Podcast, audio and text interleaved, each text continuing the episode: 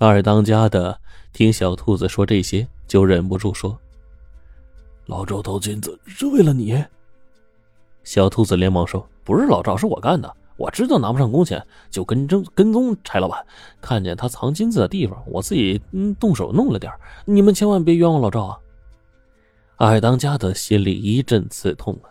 这个时候呢，他已经是很虚弱了，觉得自己快要死了，应该把真相告诉小兔子，就指了指后面那个没有掩住的洞口：“老赵的。”姓柴的冤枉他了。小兔子冲了过去，发了疯似的扒开洞口，看见老赵的尸体，抱着老赵是放声大哭啊。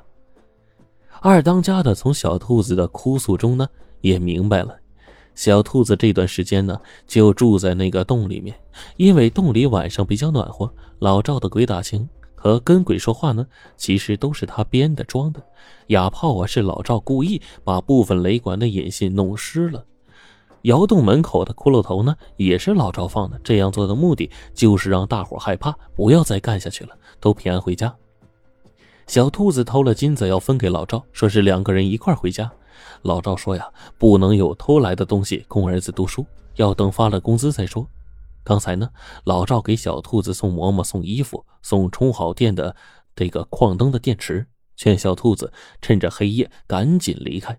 小兔子本来要走的，就听见这边有声音，就担心老赵是不是遇到了什么事儿，也就跟了过来。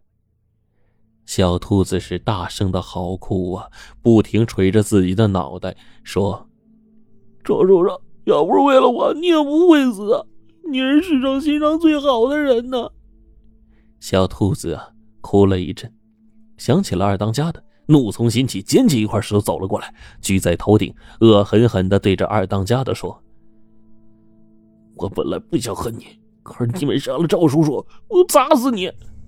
二当家哭着说：“你砸吧，让我死的痛快点儿。”小兔子啊，听了这话。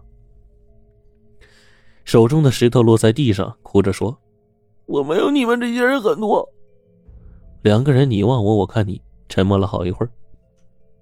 小兔子看见二当家的肚子呢正在流着血，就掏出一个药瓶，取出了一个红色药丸，就喂进了二当家的嘴里。这个药丸叫保险子，用于急救。每瓶呢只有一粒。小兔子又哭诉着说：“这还是赵叔给我的，我没舍得吃。”没想到我给你用，我二当家是惭愧极了，也不知道说什么好。小兔子见到二当家呼吸微弱，脸色苍白，就说：“你伤太重了，我们快走，我去给你找一颗保险子。”二当家说：“我不行了，你你你走吧。”小兔子说：“我我不能丢下你。”说着背起二当家就往外走。二当家实在太沉了，小兔子呢又很虚弱，走了没几步就走不动了。小兔子发现呢，这样太浪费时间了，就放下二当家说：“你你等着。”小兔子走了之后呢，二当家是昏昏沉沉躺了一会儿，听见洞里有什么声音，他猛然想到，一定是柴老板在岔洞里迷了路，还没转出去呢，当即来了精神，摸出个打火机打了火，一看周围环境。就认出了这几天采矿的工作面呢就在附近，他一阵暗喜，就向前爬了去。里面的人，他正是柴老板，他真迷路了，但是呢，也遇见了一个意想不到的事当时啊，他转到一个洞口呢，两具尸骨呢抱在一起，挡在他面前，他很恼火，用力踢开尸骨。就在这个时候，当啷一声，好像什么东西碰到了石头上，一看，却是一把生锈的尖刀。这柴老板想，一定是两个人为了什么事儿在这里呢同归于尽了。但他没有再想下去，因为这时候他发现，在尸骨下面的地上有一大堆黄澄澄的东西。定睛一看，哎呀，全都是金子呀！柴老板是激动不已啊，以为是自己眼花了。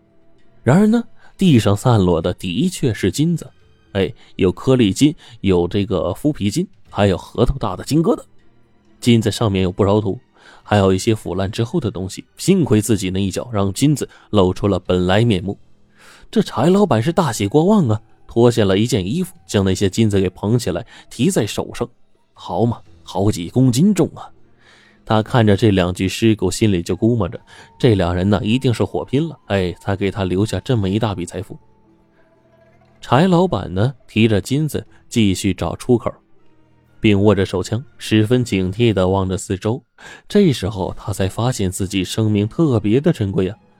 不久之后呢，柴老板知道自己找对了路，因为他看到附近就是几天前工人们干活的地方，他狂喜不已呀！做了很久的黄金梦，以这种最快捷的方式圆了。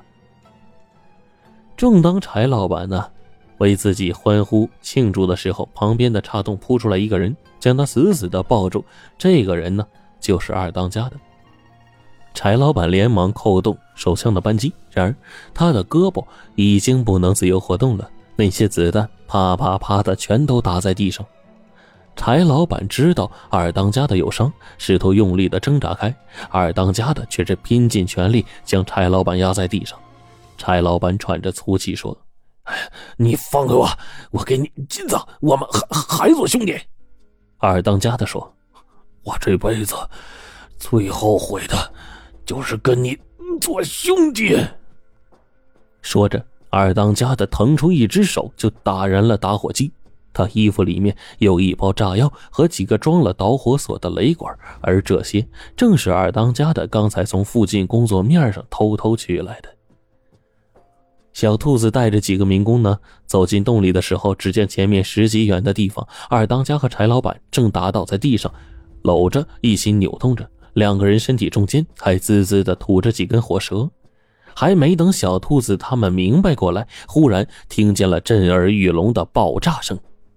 他们转身就跑，感觉洞里沙石滚滚，一块块的随着就塌了下来。第二天呢，小兔子和民工们就下了山，他们要回家了。